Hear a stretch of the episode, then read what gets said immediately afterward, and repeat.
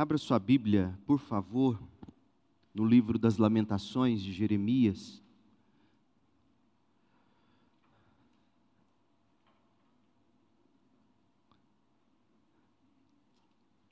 Lamentações de Jeremias, no capítulo 2.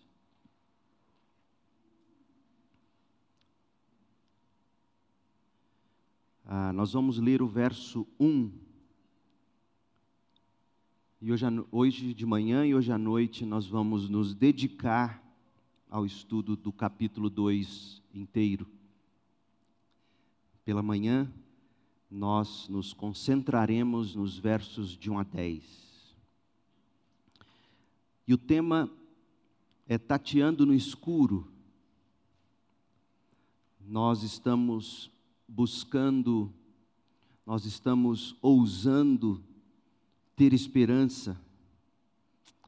Capítulo 1 nos ensinou a fazer isso, juntando os cacos. O capítulo 2 nos ensina a ousar ter esperança, tateando no escuro.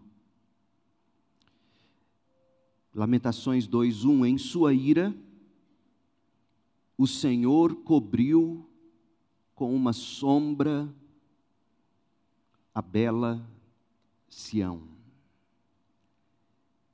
Em sua ira o Senhor cobriu com uma sombra a bela Sião. Esta é a palavra do Senhor. Sabe quando você sai de um ambiente bem iluminado e entra num cômodo escuro, um cômodo desconhecido, sabe como é a sensação? Você vai tateando para encontrar o, o interruptor, dá umas topadas, algumas caneladas, fica com um pouco de medo e não consegue respirar aliviado porque não acha tomada. É exatamente assim que se sente alguém que quer mudar, recomeçar. Alguém que quer fazer outra coisa da vida e não sabe bem o que e por onde começar. É um tatear no escuro. O bebê tateia no escuro quando ele vem à luz do mundo. A criança tateia no escuro quando ela é deixada pela primeira vez na escola. O adolescente tateia no escuro quando precisa mudar de escola. Ele tateia de novo no escuro quando precisa escolher o curso universitário dele. O jovem tateia no escuro quando tem de escolher a profissão, e ele segue tateando no escuro quando tem de escolher com quem casar. Recém-casado, ainda tateia no escuro quando começa a vida conjugal. E quando nasce o primeiro filho? E agora, como proceder? Tateia no escuro de novo. Veja, gente, viver é assim. Vira e mexe, a gente sai de um lugar iluminado, confortável, conhecido e cai num breu, num escuro e a gente fica tateando no escuro, tentando encontrar o interruptor, acender a luz, achar o caminho. É inevitável, gente. A vida é assim. E pode ser perigoso. Eu pastorei um homem, um advogado, que, tateando no escuro da sala da casa dele, ele pisou com força em um bloco de lego que é uma dessas peças de plástico, um brinquedo de montar do filho. No escuro, brinquedos no chão, ele não sabia no que estava pisando e pisa num lego. Resultado: o desequilíbrio brusco ah, causou um fraturamento, uma fratura no, no fêmur da perna dele. Ele fez cirurgia, usou muletas, bengala e até hoje ele manca. Tatear no escuro é inevitável e muitas vezes é perigoso. Coisa boba faz a gente machucar. O texto que a gente leu de Lamentações nos revela que Deus havia, Deus, o próprio Deus, havia colocado o povo dele, o povo que ele tanto ama,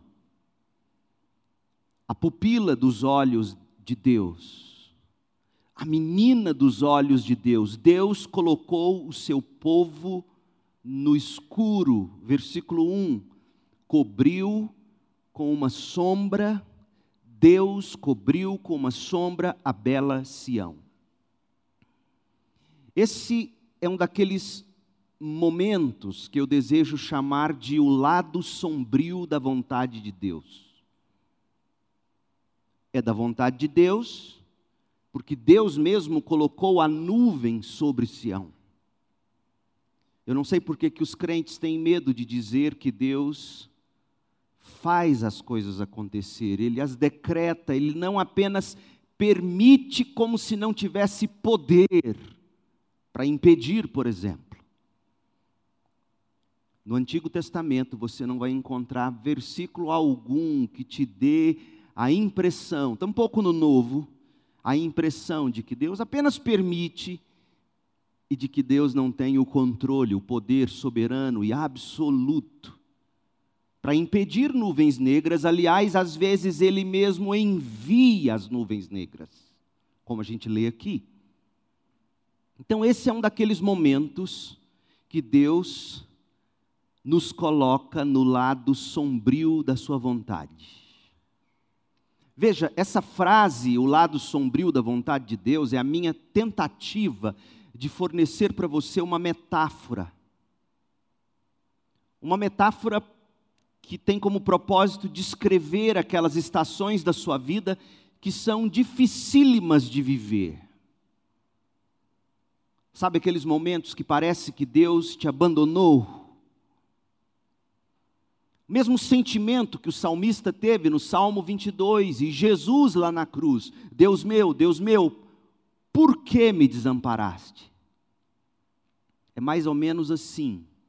Você está vivendo na órbita ensolarada da vontade de Deus você está vivendo na órbita de uma situação confortável e o sol da graça de Deus brilha sobre a sua vida, mas de repente você se pega num lugar onde o brilho caloroso da graça de Deus, que mantém as promessas, aquelas promessas cristalinas no coração da gente, o sol foi coberto coberto por uma nuvem de dificuldade uma nuvem de confusão, uma nuvem de perdas, uma nuvem de dor.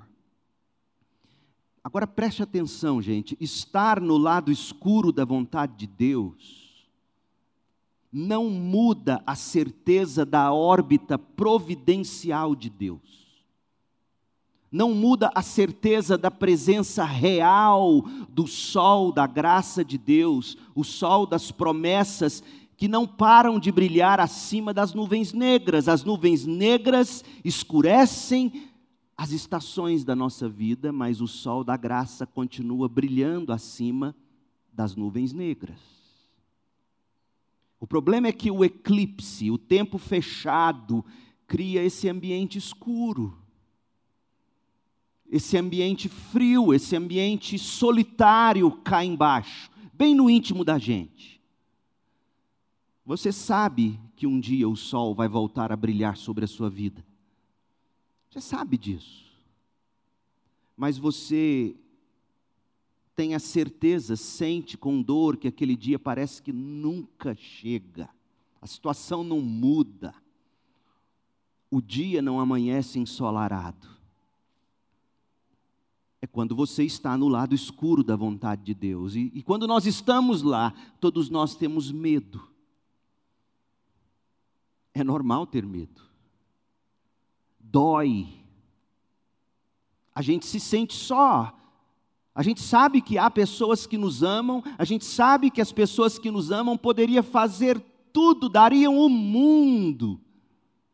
Mas não adiantaria. A situação não muda. Você se sente só. Você se sente impotente. Ou talvez as pessoas de fato te abandonaram mesmo e você está No lado sombrio da vontade de Deus, você tem medo, dói, você se sente só. Esse conceito de lado sombrio da vontade de Deus é útil para você quando é preciso confiar que Deus tem um plano maior do que se consegue ver, um plano maior do que se consegue conceber.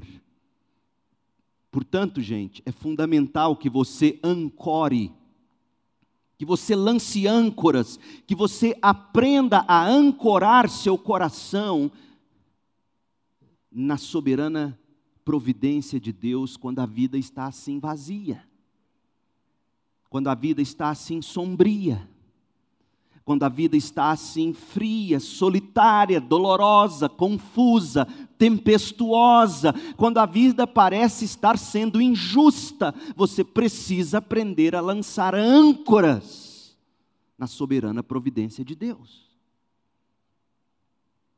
Mas há outro aspecto do lado sombrio da vontade de Deus.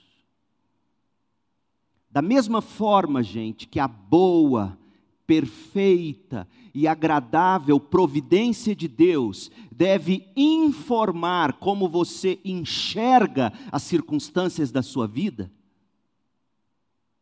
porque a certeza da soberana providência de Deus guiando as nossas vidas ou guiando os nossos passos, essa certeza coloca em nós lentes para a gente enxergar toda e qualquer circunstância. Deus é soberano, como a gente acabou de cantar. Mas a santidade de Deus, que é outra qualidade do nosso Deus. O nosso Deus é soberano e age em providência. E quando eu não entendo o que está acontecendo, eu lanço âncoras nessa providência nessa soberania, mas o nosso Deus tem outra qualidade, a qualidade de santo. A qualidade da santidade de Deus deve nos informar o quanto o problema do pecado na sua própria vida e no mundo ao seu redor é devastador. Deixe-me explicar um pouco melhor. Quando você está tateando no escuro, quando a sua vida está confusa, e você fica perguntando: o que está acontecendo? É aí que a sua visão da providência de Deus realmente importará para você ancorar o coração na certeza de que a vontade de Deus, mesmo quando eu não entendo, mesmo quando eu não aceito, a vontade de Deus é sempre boa, perfeita e agradável. E quando você vê o julgamento cair, quando você enxerga o julgamento caindo sobre a sociedade, sobre alguém próximo a você, ou sobre a sua própria vida, é então que a sua visão da santidade de Deus agora realmente importará para nortear seu coração. A certeza da soberania de Deus, ancora seu coração, a certeza da santidade de Deus norteia seu coração, e aí você vai prantear, você vai lamentar, como quem ousa ter esperança aos pés do Senhor. Então eu te pergunto nesta manhã, qual é a sua visão a respeito da soberania e da santidade de Deus? Quão grande é seu Deus? Seu Deus é de fato, seja honesto, seu Deus é realmente soberano. Seu Deus é realmente santo. Quão diferente é Deus de você e do mundo em que você vive? Complementando minha pergunta, de que maneira a sua visão da soberania e da santidade de Deus afeta sua perspectiva sobre o, o problema do mundo. Gente, nosso mundo enfrenta um grande problema. Sempre enfrentou desde Adão e Eva.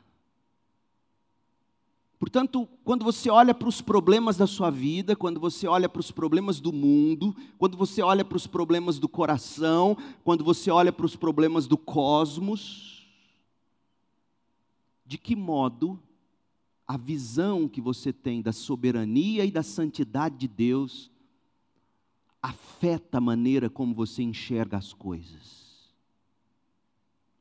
Sobre o pecado, você leva o pecado a sério em sua vida? Você sabe como o lamento pode ajudar nessas questões? Deixe-me dar um passo atrás na minha pergunta. Honestamente, existem essas categorias de soberania e de santidade no seu Deus? Existe isso? Ou o seu Deus é só graça, é só amor? Já lhe ocorreu que se o seu Deus é só graça e amor, esses atributos todos perdem o sentido, eles perdem a cor. Graça para quê, se Deus não é santo? A que serve o amor se Deus não é soberano?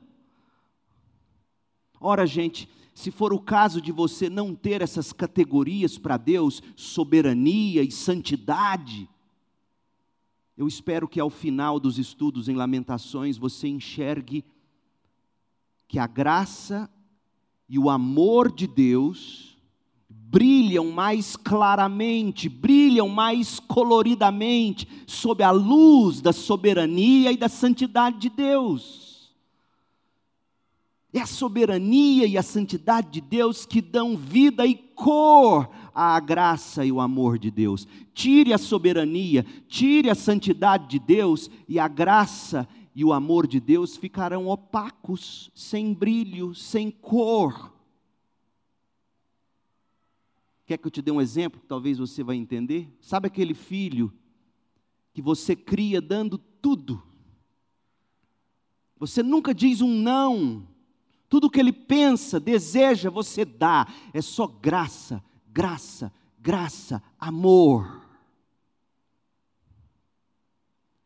E aí um dia, tendo esse filho nunca experimentado a, a devida justiça, que emana da santidade, da soberania, de algum modo, dos pais sobre os filhos, esse filho que nunca provou disso, só provou da sua graça, só provou do seu amor. Esse filho está te dando problemas, é natural que ele vá dar. Você nunca deu limites para ele. E aí você começa a falar em termos de meu filho, você não entende o quanto eu te amo, sabe? Ele vai dizer, no fundo, no fundo, ele não entende. Porque quando o amor, quando a graça não são iluminados pela soberania e pela santidade de Deus, graça e amor perdem o brilho, fica sem utilidade. Aliás, sem a soberania e a santidade de Deus, graça e amor só vão servir para uma coisa: inflar seu próprio ego até que você exploda em destruição eterna. Um mundo caído no pecado como o nosso, incluindo você, um mundo que existe diante de Deus, como os teólogos chamam, um mundo corandel, um mundo que vive na presença e em face da realidade de Deus que é soberano, que é santo. Um mundo assim precisa aprender a lamentar se realmente esse mundo, se realmente você deseja provar da graça e do amor de Deus. Por isso nós precisamos da mensagem de lamentações de Jeremias. O lamento é um clamor sincero de tristeza quando nos entregamos a Deus em oração, quando tudo está escuro. O lamento serve ao cristão como linguagem que interpreta as dores, as tristezas da vida. A lamentação, ela pega a coisa que está acontecendo e interpreta o que está por baixo dessa coisa, o que está além do que está acontecendo. O lamento cristão é uma das coisas mais teologicamente ricas que a gente faz enquanto seres humanos pecadores e não teria como ser diferente, posto que aquilo que você realmente pensa sobre Deus, aquilo que você realmente acredita sobre Deus, vem à tona nos seus lamentos. ou na sua murmuração. Portanto, você já pensou em colocar no papel as lamentações de Heitor, as lamentações de Cristiane, as lamentações de eu não tenho. Já pensou em colocar no, no papel as suas lamentações? É sério. O que essas lamentações suas revelariam sobre o seu Deus? A gente pode comparar o coração da gente como uma caixa d'água. Soube da história de uma pessoa lá em Campinas que foi fazer limpeza na caixa d'água, água gostosa. E depois ela me contou, pastor do céu, o senhor foi lá em casa, bebeu água. Eu preciso contar para o senhor, desculpa. Fomos fazer a limpeza na caixa d'água, tinha rato no fundo, estava um rolo. Eu falei, benção, glória a Deus. De repente eu comecei a sentir febre psicológica. O coração da gente é como uma caixa d'água. Lá no fundo fica alojada toda a camada grossa de sujeira.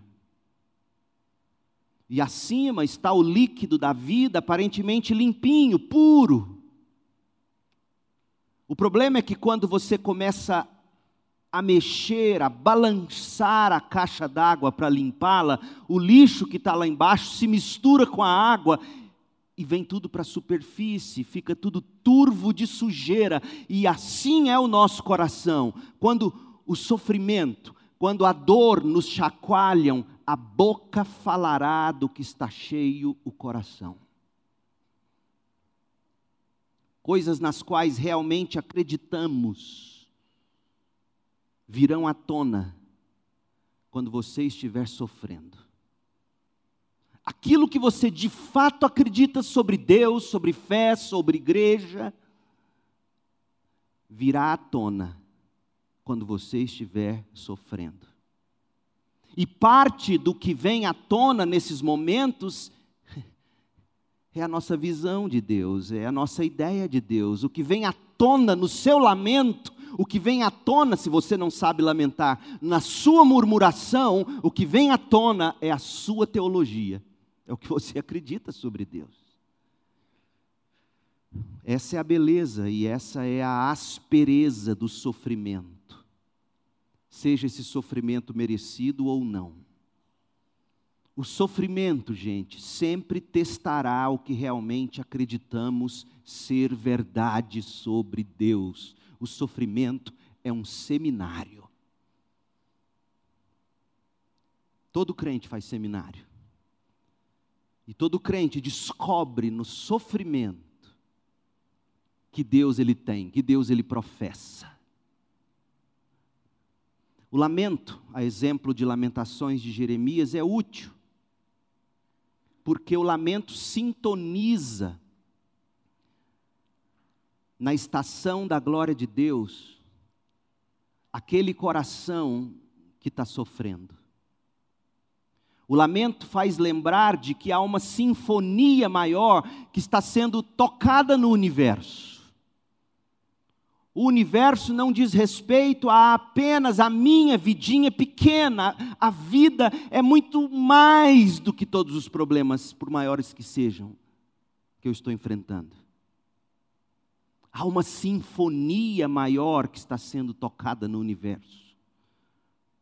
A sinfonia é a história da redenção do povo de Deus.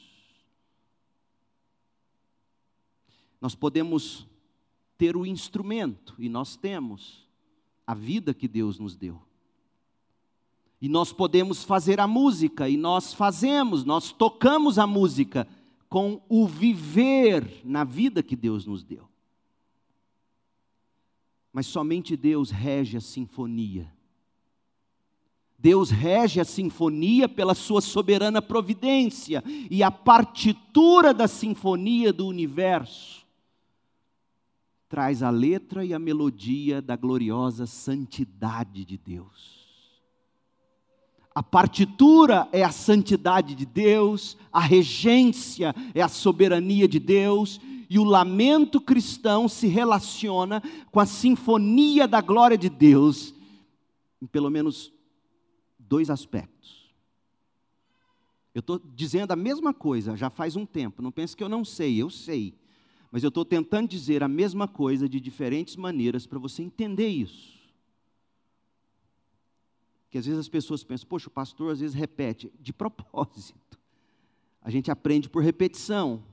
Quem é pai sabe disso. Fala de novo, diz de novo, conta de novo. O problema é que a gente cresce e fica bobo e para de aprender. Mas a criança é esperta. Ela aprende por repetição. O lamento cristão se relaciona com a sinfonia da glória de Deus de pelo menos duas maneiras.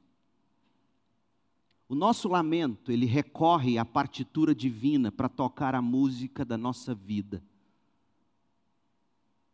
Quando pela graça, por meio da fé, nós somos introduzidos na melodia de Deus. Em outras palavras, o lamento conecta o nosso coração de volta à história maior de Deus, quando a gente está sofrendo, quando a gente está confuso, quando a gente está lutando para fazer sentido de tudo. O lamento nos conecta com a história de Deus. Leia os Salmos e veja isso. Em todos os lamentos dos Salmos, no fim da história, o salmista encontrou de novo o sentido de toda a história a história da redenção. Segundo, ao lamentarmos, nós permitimos que Deus sintonize nosso coração à sua glória e sejamos advertidos. Em outras palavras, o lamento nos lembra de que Deus é amoroso. O lamento nos lembra de que Deus é misericordioso. O lamento nos lembra de que Deus é bondoso. O lamento nos lembra de que Deus é gracioso, até porque nós estamos falando com Ele e Ele nos ouve. Mas o, o, lamento também nos informa de que Deus é santo e soberano, justo e temível. Deus é bom e Ele é santo. Deus é misericordioso e Ele é justo. Deus é bondoso e Ele é temível. O lamento, portanto, nos permite enxergar o outro lado da graça de Deus. Ou seja, a graça de Deus, gente, só é maravilhosa porque o julgamento de Deus é real. Eu vou repetir. A graça, maravilhosa graça que nós cantamos, ela só é maravilhosa porque o julgamento de Deus é real.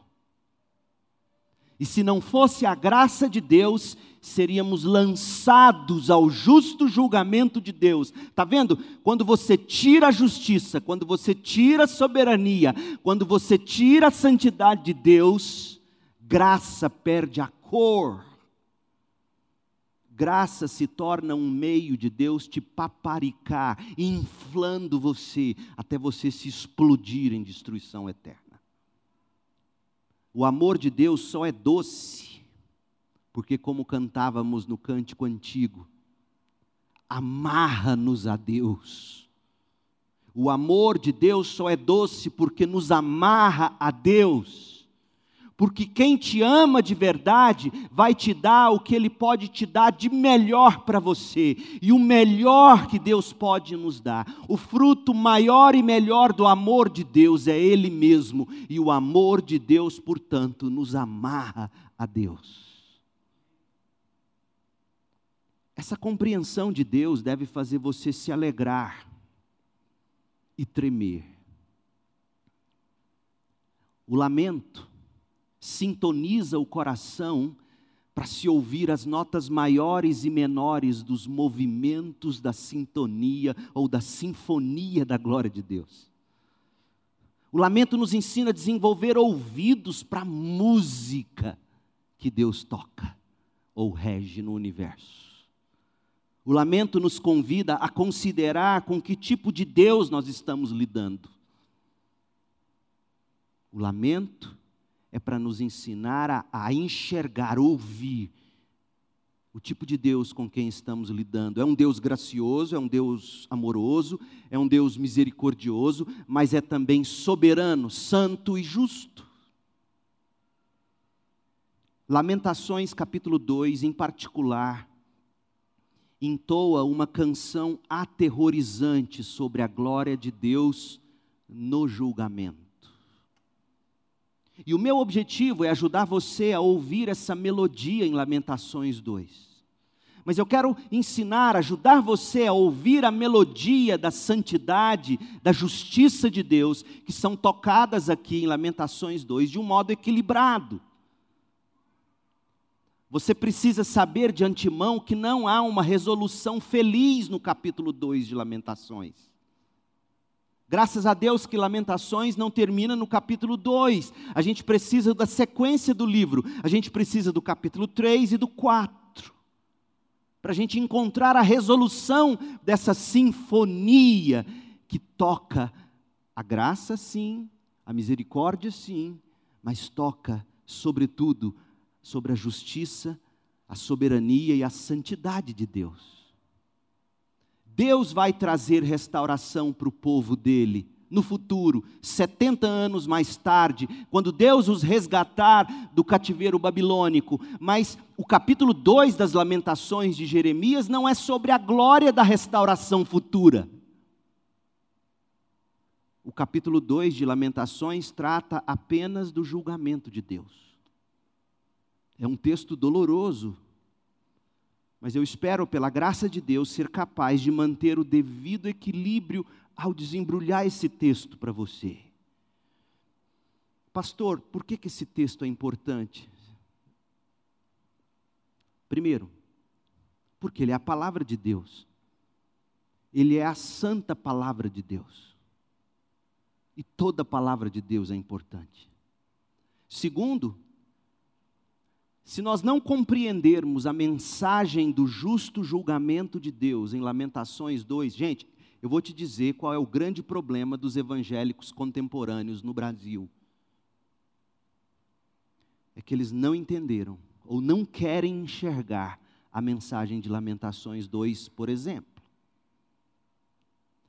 Se a gente não compreender a mensagem do justo julgamento de Deus em Lamentações 2 e por assim dizer, no Antigo Testamento inteiro, nós não vamos ser capazes de enxergar a imagem da justiça de Deus na crucificação de Jesus. E nós vamos perder o coração do evangelho da justiça e da graça de Deus. Se você não entender a justiça de Deus, se você não enxergar a santidade de Deus no julgamento de Judá, em Lamentações 2, você não vai conseguir enxergar a cruz como você deve enxergar. Porque essa mesma sombra de escuridão que Deus colocou sobre Judá, sobre a qual a gente leu em Lamentações 2:1, veja, a sombra que cobriu Judá, essa mesma nuvem negra cobriu o Filho eterno de Deus lá na cruz, quando a gente lê nos evangelhos que o céu se escureceu. A justiça que caiu sobre Jerusalém caiu de um modo infinitamente mais intenso sobre o filho na cruz. Por quê? Porque Deus é santo, Ele não habita com o pecado, e porque Deus é amoroso, Ele acha um caminho para salvar os seus. Então, quando a gente lida com o horror da ira justa e santa de Deus, a minha oração é que você não perca de vista que daqui de Lamentações 2, nós já podemos enxergar com fé e esperança a graça oferecida por meio da glória da morte de Jesus, do sepultamento de Jesus, da ressurreição de Jesus no lugar do pecador. E quando você não entende que Deus é santo e que Deus é justo, você transforma Deus, Jesus, o Espírito Santo, o Evangelho, num meio de Deus paparicar você. É destruição eterna. Então, para nos sintonizarmos com a glória de Deus na aplicação do julgamento, a gente vai dividir o capítulo 2 sobre os seguintes tópicos. Nós vamos ver só o primeiro agora de manhã. O tema é Tateando na escuridão. tateando no escuro. Tateando na escuridão quando o julgamento vem da parte de Deus, versículos de 1 a 10. Tateando na escuridão quando o julgamento vem da parte de Deus, de 1 a 10. Segundo, tateando na escuridão quando o julgamento nos atinge pessoalmente. Versos 11 a 13. Tateando na escuridão até que brilhe a luz da realidade. Versículos 14 a 19. E tateando na escuridão, sabendo que é só pela graça. Versículos 20 a 22. Então, tateando no escuro quando o julgamento vem da parte de Deus. Os primeiros dez versículos de Lamentações 2 fazem parte de uma expressão poética. Porque a Bíblia é escrita de diferentes maneiras. A Bíblia é escrita de diferentes modos, ou seja, você tem cartas, você tem profecias, você tem poesia, e saber qual é o gênero literário que você está lendo ajuda você a interpretar o texto. Nós estamos lendo o gênero literário chamado poética, aqui em Lamentações, e descreve as consequências do julgamento de Deus que caiu sobre Jerusalém. As consequências do julgamento. Caso você esteja conosco pela primeira vez e e não tenha acompanhado as mensagens anteriores da série aqui em Lamentações, o pano de fundo deste poema hebraico é a destruição do templo e da cidade de Jerusalém em 586 a.C.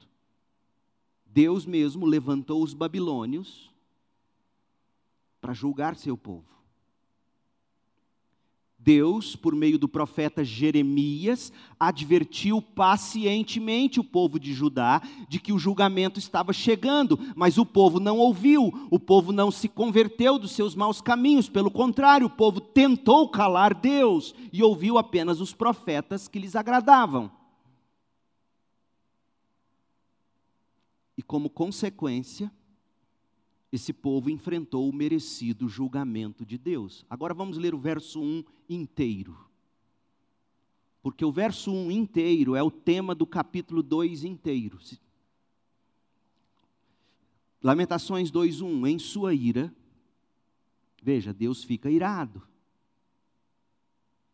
Sobre o que significa a ira de Deus, venha hoje à noite, tá? Vamos falar sobre isso.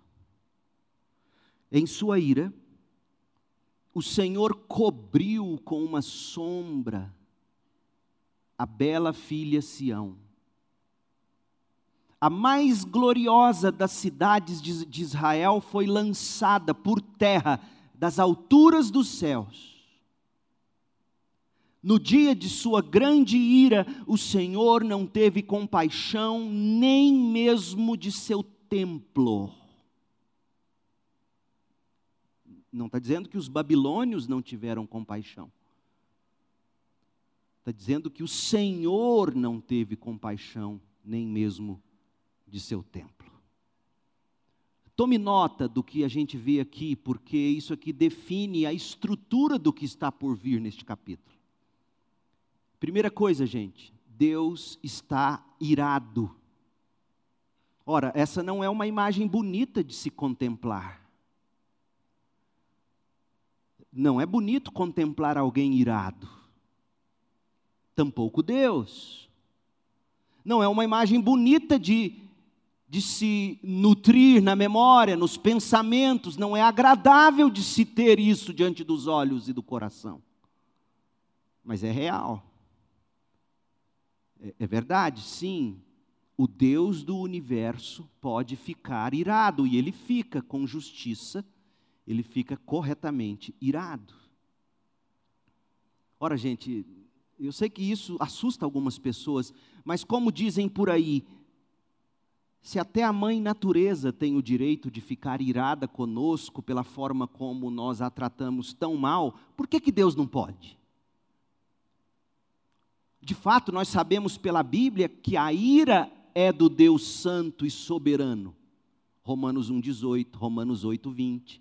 A ira é do Deus Santo e soberano. A ira não é da natureza criada e tomada como mãe por aqueles que, como Paulo diz em Romanos 1:23, trocaram a grandeza do Deus imortal por imagens de seres humanos mortais, bem como de aves, animais e répteis. A ira é de Deus. E ela se manifesta na criação. Deus está irado em Lamentações 2.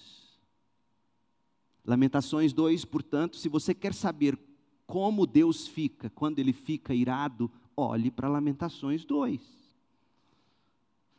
Não é bonito de ver. Embora o povo de Deus seja precioso para Deus, a Bíblia diz que Deus vê, nos vê como filha dos seus olhos, como filha bela. Embora Deus seja ou tenha como precioso o povo dele, foi Deus quem colocou o povo sob uma nuvem escura a nuvem do julgamento. O amor de Deus o leva a disciplinar. Terceiro, a glória do povo de Deus caiu da altura do céu a bênção de Deus foi removida de sobre o povo dele. A luz das nações se apagou como vela no vento. O povo abençoado estava agora sendo disciplinado. O povo abençoado estava sendo disciplinado. O templo, diz o versículo 1, o templo em Sião, Sião era o monte, era o nome da cidade, o nome do local onde ficava o templo. O, o templo em Sião e a cidade de Jerusalém pareciam ter sido esquecidos por Deus. De fato, quando você lê o profeta Ezequiel, lá na Babilônia, depois da queda de Jerusalém, Ezequiel estava lá na Babilônia. Quando você lê Ezequiel 8, Ezequiel 9, Ezequiel 10, você vê Ezequiel registrando como a glória de Deus de fato deixou aquele templo. A beleza da presença de Deus se foi de Jerusalém. De novo, Lamentações 2:1. Em sua ira, o Senhor cobriu com uma sombra a bela Sião, sua filha Sião. A mais gloriosa das cidades de Israel foi lançada por terra, das alturas dos céus, no dia de sua grande ira, o Senhor não teve compaixão nem mesmo do seu templo. Meu povo, você está preparado? Porque isso aqui é só o versículo 1. O restante do capítulo vai pintar um quadro ainda mais implacável e aterrorizante da ira de Deus contra a nação por causa da sua desobediência a Deus conforme Deus mesmo assim se revelara na lei através dos profetas. Deus vinha se revelando santo, Deus vinha se revelando justo. Deus deu a lei, Deus mandou os profetas. O povo lia, o povo ouvia e o povo não mudava. Chegou num ponto que o povo de fato tampou os ouvidos e enterrou Jeremias literalmente num poço, numa cisterna cheia de lama e disse: "Calha a boca, não queremos mais ouvir sobre esse seu Deus. O nosso Deus não é esse." E aí começaram a ouvir os profetas que mais agradavam seus ouvidos. E que Paulo vai chamar que nos nossos dias são aqueles que provocam coceira, comichão no nosso ouvido. Os, os Pedros marciais da vida. Versículos 2 e 3. Olha como é que Deus é descrito. E tome nota dos verbos aqui. Verso 2: sem piedade. Você já viu Deus sem piedade? Sem piedade, o Senhor destruiu todas as casas de Israel. Em sua ira, derrubou os muros fortificados da bela Jerusalém. Jogou-os por terra e humilhou o reino e seus governantes. Humilhou, jogou no chão humilhou o reino, humilhou os governantes. Toda a força de Israel desapareceu sob a, a sua ira ardente, retirou sua proteção durante os ataques do inimigo, como labaredas de fogo, consome tudo ao redor. Por isso que Hebreus vai dizer que Deus é fogo consumidor. Esse julgamento foi muito severo. E Jeremias fez questão de detalhá-lo por diferentes ângulos, em cores vivas variadas. E por que, que ele faz isso? Porque a intenção é que a gente veja pelo menos duas coisas importantíssimas, gente. Primeira, o profeta quer que a gente enxergue a extensão da destruição e quão devastadora foi a destruição. Em outras palavras, Jeremias quer que a gente enxergue o quanto o pecado destrói. E tem gente que não acredita nisso. Segundo, Jeremias não quer que tenhamos dúvida. Deus é quem está por trás do julgamento. Deus é quem está por trás do julgamento. Sim, a Babilônia pode ter sido e a Babilônia foi o meio, mas Deus foi quem orquestrou o julgamento. Deus não apenas permitiu o julgamento, Deus derramou o julgamento. Eu sei que para alguns de vocês isso levanta todos os tipos de perguntas, perguntas boas, perguntas sérias. Mas o que eu quero que você faça neste momento é deixar todas essas questões de lado por hora, no que se refere a esse texto. Eu quero que você apenas veja o que Jeremias quer que você veja quando você lê esse texto. Ou seja, por trás de todos os males, por trás do exército babilônico e do julgamento de Judá, está a mão de um Deus santo e justo. É isso que Jeremias quer que você veja. Por trás de todo o sofrimento, por trás desse exército babilônico e do julgamento de Judá está a mão de um Deus santo e justo. Prossiga na leitura, observe como Jeremias pintará Deus para Judá. E note que Jeremias vai dizer que Deus se parece como se fosse um inimigo. É muito importante você saber ler, porque Jeremias não está dizendo que Deus é inimigo. Jeremias está dizendo que Deus agiu para julgá-los como se fosse inimigo. Porque o que, que inimigos fazem? Inimigos não poupam nada, e Deus, no seu julgamento, não poupou nada. Lamentações 2, verso 4.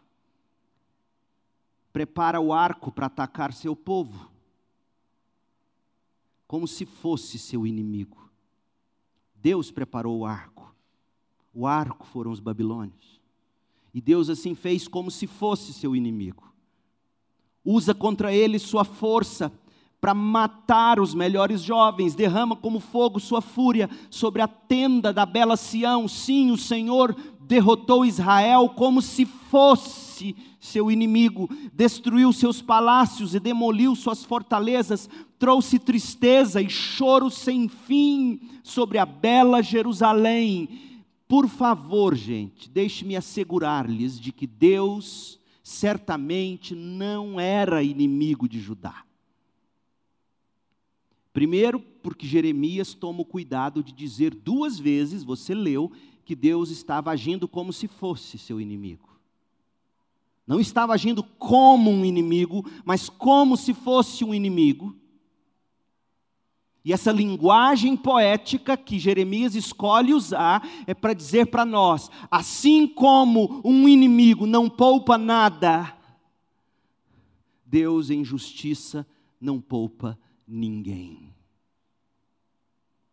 Segundo, Deus não era inimigo de Judá, porque o livro vai terminar de fato com um apelo um apelo a Deus por restauração, e com efeito, Deus agiu 70 anos mais tarde e restaurou Jerusalém. Você lê isso, por exemplo, no Salmo 126, quando o Senhor restaurou a sorte de Sião, ficamos como quem sonha. Então a nossa boca se encheu de riso. Deus não era inimigo mas agiu como se fosse. É como na nossa vida, às vezes a dor do momento faz parecer que Deus é nosso inimigo. Mas sempre para nos lembrar de que esse Deus que é bom e gracioso é também justo, soberano e santo. O julgamento não atingiu apenas a cidade, os versos de 2 a 5 falam do julgamento atingindo a cidade, a estrutura social. O julgamento atingiu também a adoração do povo de Deus, porque uma coisa é Deus derramar juízo lá em Brasília, alguns fariam culto de celebração. Outra coisa é Deus começar a derramar juízo sobre igrejas. E Deus derrama juízo sobre igrejas. Talvez seja por isso que Pedro, quando for escrever a primeira carta dele, vai dizer que a, o julgamento começa pela própria casa de Deus. Eu acho que os evangélicos brasileiros não engolem isso, não gostam disso, não querem ver isso. O julgamento de Deus não atingiu apenas a cidade, versículos de 2 a 5, mas a adoração do povo, versos 6 e 7. Leia comigo derrubou com violência seu templo, o templo de Deus, como uma cabana num jardim. O Senhor fez cair no esquecimento as festas sagradas, os sábados, reis e sacerdotes caíram juntos diante de sua ira ardente. O Senhor rejeitou o seu altar, desprezou o seu santuário, entregou os palácios de Jerusalém a seus inimigos. No templo do Senhor gritam como se fosse um dia de celebração, mas era um dia de desespero. Gente, imagine a cena. Vocês já ouviram falar de, de loucos que entram em igrejas lá nos Estados Unidos e, e metralha todo mundo? Guardadas as proporções, essa é a cena aqui. O julgamento foi de tal modo que deixou o povo desprotegido. Olha o verso 8. O Senhor se decidiu a derramar os muros da bela Sião. O Senhor se decidiu a derrubar os muros da bela Sião. Traçou planos detalhados para sua destruição e fez o que planejou. Por isso, as fortificações e os muros caíram diante de Deus. Não foi porque Deus permitiu, foi porque Deus planejou. Os portões de Jerusalém afundaram na terra, diz o verso 9. Ele despedaçou suas trancas seu rei e seus príncipes foram exilados entre as nações, sua lei deixou de existir. Já houve um tempo em que o povo de Deus viveu como se a lei de Deus não existisse. Portanto, se isso acontecer no Brasil em algum momento, não será novidade, viu, povo de Deus? E Deus continuará amando seu povo. Seus profetas não recebem mais as visões de Deus. Gente, tome nota do que esse julgamento arrancou de Judá: casas e palácios muros fortificados, fortalezas, portões da cidade, o reino de Israel, os governantes civis, a força do exército de Israel e seus jovens, os cultos, as festas, os sacerdotes, o altar, o santuário, a lei, a mensagem dos profetas, trocando em miúdo, Jeremias quer nos deixar certos de que o julgamento de Deus destruiu absolutamente tudo que a nação tinha de mais precioso no relacionamento dela com Deus. Não é por menos, portanto, que a gente lê o que está no verso 10. Os líderes da bela Jerusalém sentam-se no chão em silêncio. Como falta silêncio ao povo de Deus. Há momentos em que você não tem que ir para Twitter, Instagram, Facebook, achar respostas. Há momento em que você se senta no chão em silêncio. Vestem-se de pano de saco e jogam pó sobre a cabeça. As moças de Jerusalém abaixam a cabeça envergonhadas. Sabe por quê? Porque foram estupradas.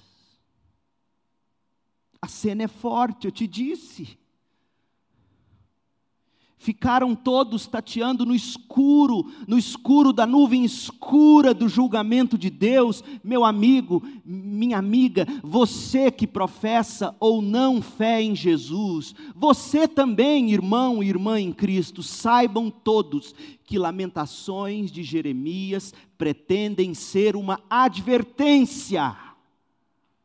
Qual é a advertência? Jamais se esqueça de que Deus é santo e justo. Deus é longânimo. Deus é paciente, Deus é misericordioso, Deus é gracioso, mas a cidade de Jerusalém está aqui, gente, devastada, só os cacos diante dos nossos olhos e já irritados de tanta poeira e fumaça do que restou, para servir de advertência de que Deus sempre vai lidar com severidade, até mesmo com seu próprio povo se esse povo continuar rebelde à vontade dele. Olha o que diz Pedro, 1 de Pedro 4,17, porque você acha, não, isso aqui é Antigo Testamento, Novo Testamento é outra coisa. Será? 1 de Pedro 4,17, pois chegou a hora do julgamento que deve começar pela casa de Deus. Sabe que julgamento era esse de que Pedro falava? Era toda forma de sofrimento que o povo estava padecendo. Povo de Deus, leia 1 de Pedro 1, depois versos 6 e 7. Esse julgamento de que Pedro está falando era o sofrimento que estava caindo sobre o povo de Deus, que estava já se espalhando pelo mundo por causa de perseguições. E Pedro diz: já é a hora do julgamento. E o julgamento, lembre-se, começa pela casa de Deus. E se o julgamento começa conosco, que destino terrível aguarda aqueles que nunca obedeceram o Evangelho de Deus, as boas novas de Deus. Lamentações 2, de 1 a 10, testifica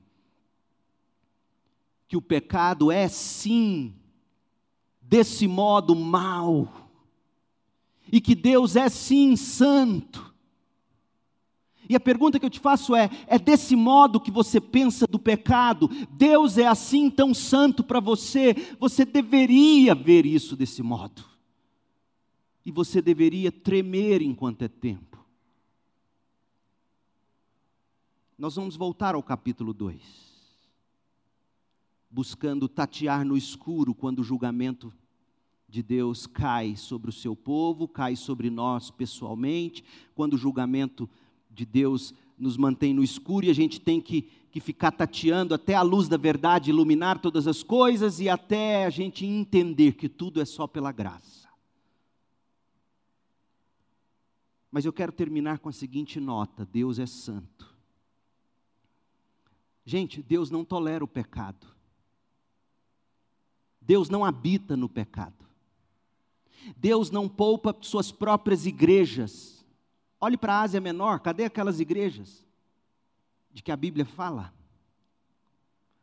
Cadê a igreja de Corinto? Cadê as igrejas do Apocalipse? Sim, há outras igrejas lá naquela região, muito menos do que gostaríamos que houvesse, mas cadê aquelas primeiras igrejas? Ponha na sua cabeça que Deus também fecha a igreja. Deus também destrói seu povo em justiça. Deus é santo, ele não tolera o pecado, ele não habita no pecado. Olha o que Davi escreveu. Davi, o homem segundo o coração de Deus. Salmo 7, verso 11. Deus é justo juiz. Deus é justo juiz. Todos os dias ele mostra sua ira contra pecados, não, contra os perversos. Se eles não se arrependerem, Deus afiará sua espada, armará seu arco para disparar, preparará suas armas mortais e acenderá suas flechas com fogo. Não foi isso que Deus fez com Jerusalém? Davi profetizou nesse salmo. E a gente viu isso aqui em Lamentações 2. Essa é a linguagem que Deus usa, e Deus advertiu, e Deus disse, pelo próprio Davi e tantos outros profetas: a ira de Deus se acende contra os perversos. Sabe por que isso é importante? Porque há quem pense que Deus odeia apenas o pecado. Mas a Bíblia também descreve o ódio de Deus pelo pecador impenitente.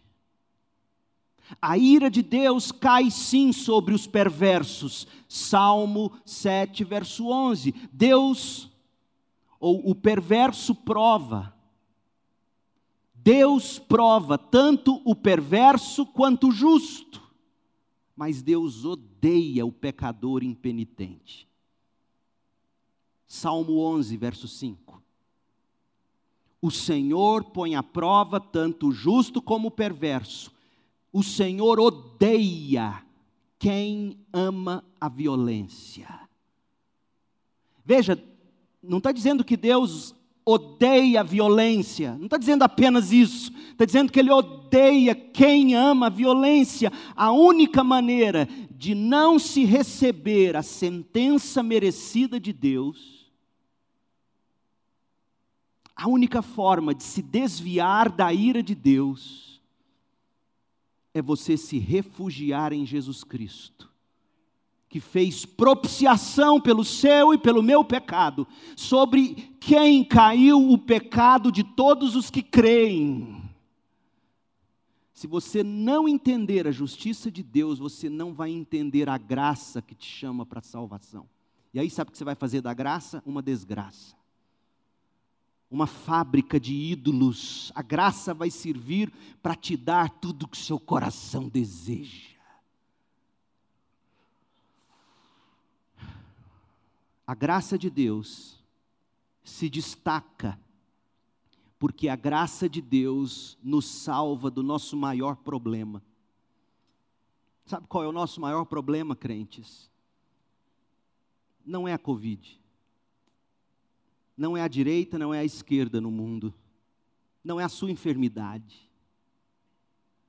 O nosso maior problema se chama a ira do Deus Santo e Justo. E para você não achar que eu estou pegando pesado, que eu estou inventando, leia por você mesmo Romanos 5, verso 8. Mas Deus nos prova seu grande amor. Veja, o amor de Deus, Deus ama, mas o amor de Deus em contraste ou sob a luz da sua justiça, da sua santidade. Deus prova seu grande amor ao enviar Cristo para morrer por nós, quando ainda éramos pecadores. E uma vez que fomos declarados justos por seu sangue, certamente seremos salvos. Do que? Salvos do que? Leia bem alto da ira de Deus. Se alguém te perguntar um dia, você fala de salvação, salvo de quê? Diga com compaixão, salvo da ira de Deus. Pois se quando ainda éramos inimigos de Deus, nosso relacionamento com Deus foi restaurado pela morte de seu filho, agora que já estamos reconciliados, certamente seremos salvos pela vida do filho. Agora, portanto, podemos nos alegrar, agora podemos nos alegrar em Deus, com quem fomos reconciliados por meio de nosso Senhor Jesus Cristo. A graça e o amor de Deus, sem a iluminação da justiça, soberania e santidade de Deus, perdem seu propósito. O seu maior problema nessa manhã é a ira de Deus. E a única maneira de você resolver isso é se refugiando debaixo de Jesus Cristo. Deixando ele ajuntar você como a galinha junta os pintinhos debaixo das suas asas. Foi assim que ele orou por Jerusalém, lamentou por Jerusalém. Esconda-se debaixo das asas graciosas do Filho eterno de Deus, e a ira de Deus não cairá sobre você, porque caiu sobre o Filho. Esse é o Evangelho, essa é a boa notícia do Evangelho. Chama-se Boas Novas, Boas Notícias, porque nós agora podemos nos alegrar com Deus como amigos e não como inimigos, não mais sofreremos a ira de Deus. A escuridão do pecado pairou sobre Jerusalém. A justiça de Deus foi aplicada, e também sobre o Filho Jesus lá na cruz, para que eu e você, agora em Cristo, não andássemos mais na escuridão, mas na luz. João apóstolo entendeu isso. 1 de João 5. Esta é a mensagem que ouvimos dele, de Jesus, e que agora lhes transmitimos. Deus é luz e nele não há escuridão alguma. Portanto, se afirmamos que temos comunhão com Deus, mas vivemos na escuridão, no pecado, mentimos e não praticamos a verdade. Mas se vivemos na luz, como Deus está na luz, temos comunhão uns com os outros e o sangue de Jesus, seu Filho, nos purifica de todo pecado. Se afirmamos que não temos pecados, enganamos a nós mesmos e não vivemos na verdade. Mas se confessamos nossos pecados, Deus é fiel e justo para perdoar nossos pecados e nos purificar de toda justiça ou injustiça. Se afirmamos que não pecamos, chamamos Deus de mentiroso e mostramos que não há em nós lugar para Sua palavra. Meus filhinhos, escrevo-lhes estas coisas para que vocês não pequem. Se, contudo, alguém pecar, temos um advogado que defende nossa causa diante do Pai Jesus Cristo, aquele que é justo. Ele mesmo é o sacrifício, é a propiciação, é o meio de apaziguar a ira de Deus para o perdão dos nossos pecados, e não apenas de nossos pecados, mas dos pecados de todo o mundo. Você está tateando no escuro da nuvem negra do julgamento de Deus? Você se sente assim no escuro? Sente que está sendo julgado por Deus com justiça, venha para a luz. Recorra a Jesus. Arrependa-se, diga: Deus, eu mereço destruição e castigo eterno. O Senhor é santo, o Senhor é justo. Mas o Senhor também é gracioso e enviou o seu próprio filho para que sobre ele caísse a minha pena e eu não mais fosse condenado. Esse é o Evangelho. E você não poderá, se você me ouviu até aqui, você não poderá um dia, diante do trono de Deus, dizer que você não sabia. Nesta manhã, o seu grande problema é um só: a ira de Deus. E a única forma de você resolver esse problema é vindo para a luz de Jesus. É tomando como seu o sacrifício de Jesus por você. É começando a andar na luz, na comunhão com Jesus, e agora você sim, finalmente em Cristo, pode se alegrar em Deus, com quem você foi reconciliado por meio de nosso Senhor Jesus Cristo. Não fique mais tateando no escuro quando o julgamento de Deus está despejado. Sabe o que são as taças da ira de Deus que Apocalipse tanto fala? As taças da ira de Deus sendo derramadas são todas essas mazelas no mundo. Leia lá o Apocalipse.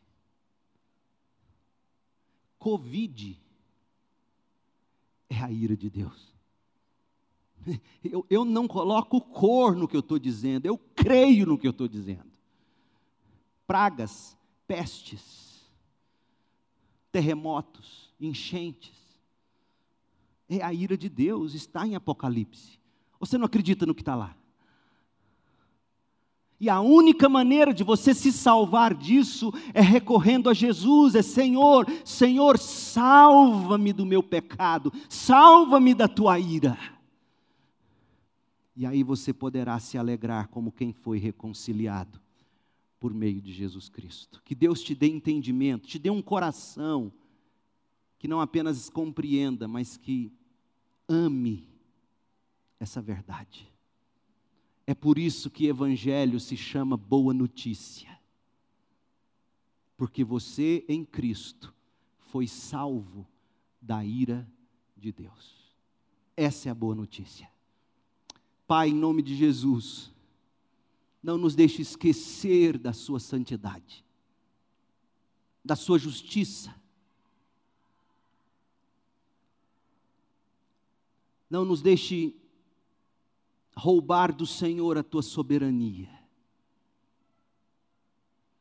Ó Deus, ajuda-nos a saber equilibrar graça e justiça, amor e condenação. Ajuda-nos, ó Deus, a fazer sentido dessas coisas, que a soberania do Senhor, a santidade, a justiça do Senhor iluminem para nós a graça o amor, a misericórdia, a compaixão, que se resumem a nos salvar da tua ira justa e santa.